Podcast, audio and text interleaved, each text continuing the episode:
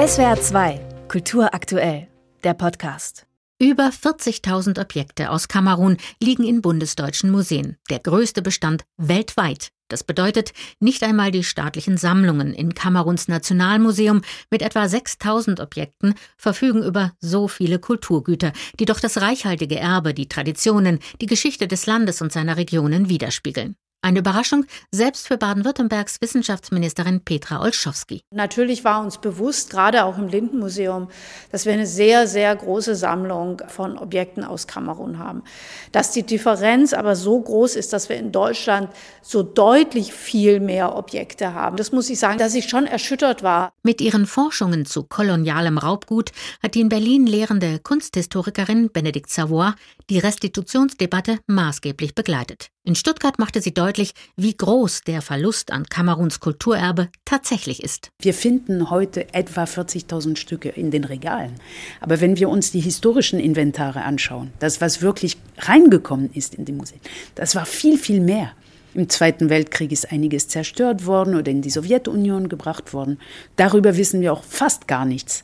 Und das, was kam, und registriert wurde in öffentliche Museen, das ist nur ein Bruchteil von dem, was überhaupt mitgenommen wurde. Vieles ist in den Handel gegangen, in Familien und sind dadurch auch verloren gegangen. Kameruns Kulturerbe schlummere in Deutschlands Museen zu fast 90 Prozent in den Depots, ergänzte Benedikt Savoy, was dazu geführt habe, dass das Wissen um bestimmte Rituale und Traditionen in Kamerun verloren gegangen sei. Schwierig ist für die Kulturhistorikerin auch der Begriff Objekte. Denn Tatsache ist, viele der sogenannten Objekte sind spirituell aufgeladen, sind heilig. So zum Beispiel der königliche Thron, erklärt Sylvine Jubati, Sprecherin der Nzo-Gemeinschaft. Der Thron ist die letzte Verbindung, die der König mit seinem Volk hat, wenn er stirbt. Er wird mit ins Grab genommen und wieder herausgeholt, wenn ein neuer König intronisiert wird. Für Baden-Württemberg kündigte Wissenschaftsministerin Petra Olschowski heute die Rückgabe von 28 Objekten aus dem Stuttgarter Lindenmuseum an, königliche Objekte wie Thronhocker, Zeremonialwedel oder Schwerter, die eindeutig der Community Denso aus Kamerun zugeordnet werden konnten. Diese Objekte sind zusammen mit der Nso-Community definiert worden und ausgewählt worden. Die Frage auch, wie jetzt Rückgaben erfolgen, an wen sie erfolgen, wann sie erfolgen, all das sind Fragen, die gemeinsam geklärt werden müssen.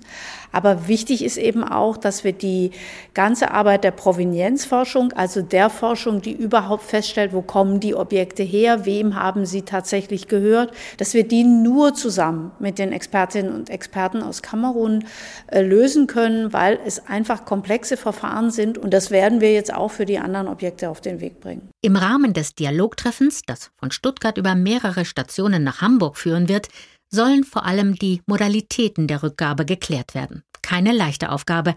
In Stuttgart wurde deutlich, dass die Communities in den unterschiedlichen Regionen Kameruns ihre eigene Vorstellung von der Rückgabe der Kulturgüter haben, die aber nicht immer unbedingt mit den Ansichten der kamerunischen Regierung übereinstimmt. Dazu meinte die Direktorin des Stuttgarter Lindenmuseums, Ines de Castro. Auf der deutschen Seite haben wir auch nicht unbedingt eine klare Linie. Also ich glaube, dies ist ein komplexer Vorgang auf beiden Seiten, sowohl auf deutscher Seite wie auch auf kamerunischer Seite.